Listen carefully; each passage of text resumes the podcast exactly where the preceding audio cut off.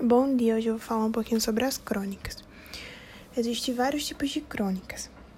Elas fazem parte do gênero narrativo com enredo, o foco narrativo, personagens, tempo e espaço.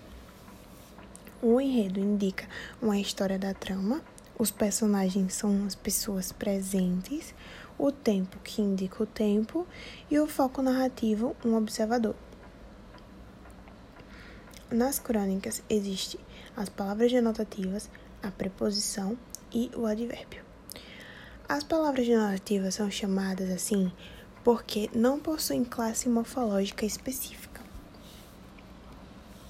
Existem vários tipos de palavras denotativas, como elas a designação, a exclusão e a inclusão, entre outras. Vou falar um pouquinho sobre o trecho Uma Coisa Inútil e vou falar onde está presente as palavras denotativas, a preposição e o advérbio. Alguém pode me explicar qual a utilidade do amor? Até hoje ninguém me convenceu.